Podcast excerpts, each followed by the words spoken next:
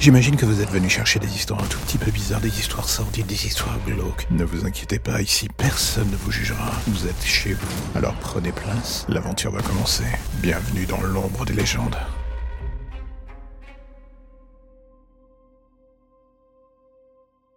Est-ce que vous avez déjà imaginé un seul instant ce que pourrait être la vie de quelqu'un vivant avec une famille accro à YouTube et tentant à la moindre occasion de créer le buzz comme ils disent? Je vais résumer la chose d'une manière simple. Il y a des jours où vous avez envie de demander à Dieu pourquoi il vous fait vivre cela et d'autres où vous avez tout simplement envie de les tuer les uns après les autres. Mon père, ma mère, ce sont les pires. Quand ils ont vu que mon petit frère de 16 ans se faisait de l'argent en se filmant comme un débile devant YouTube, ils ont pris la décision de le pousser à en faire plus. Et pour cela, ils ont décidé de l'aider. Le souci est que j'étais le sujet d'expérimentation de mon frère et qu'avec le temps, je suis devenu celui de ma famille.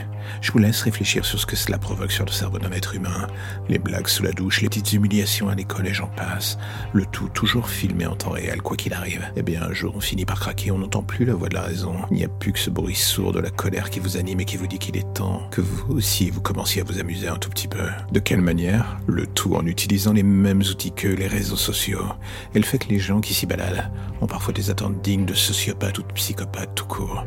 Et un jour, j'ai kidnappé mon frère. Je l'ai emmené loin dans la forêt, dans une usine désaffectée. Et là, je vais faire vivre chacune des blagues qu'il m'avait fait subir. Le tout en filmant la chose, du début à la fin. Bizarrement, il a trouvé soudainement la chose beaucoup moins drôle que prévu. Comme c'est étrange. Et vous savez ce que j'ai fait ensuite? J'ai envoyé la vidéo à mes parents. Je me souviendrai toujours du visage qu'ils avaient en les regardant. En même temps, je les avais attachés au fauteuil pour les obliger à tout regarder, du début à la fin. Un supplice diffusé en live sur le web. Il se passa deux heures avant que quelqu'un ne prévienne la police. Cela correspondait un moment où j'avais fini par demander au public s'il désirait les voir crever ou pas en fait. Et qui devrait y passer en premier? Tout le monde pensait que c'était une blague jusque-là. Le rire disparut quand je tranchais la gorge de mon père sous les hurlements de ma mère. Quelques secondes plus tard, la porte d'entrée explosa, la police arriva enfin, tout cela c'était il y a deux ans.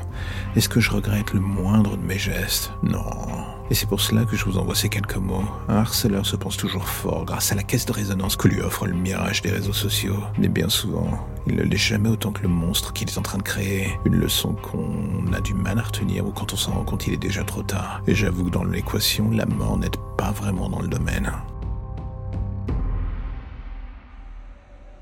Et voilà, c'est la fin de l'épisode du jour. Si vous êtes du genre à soutenir le projet, eh bien, allez faire un tour dans le lien au début de description. Vous verrez que dans ce dernier se trouve l'intégralité des informations nécessaires pour aider le projet.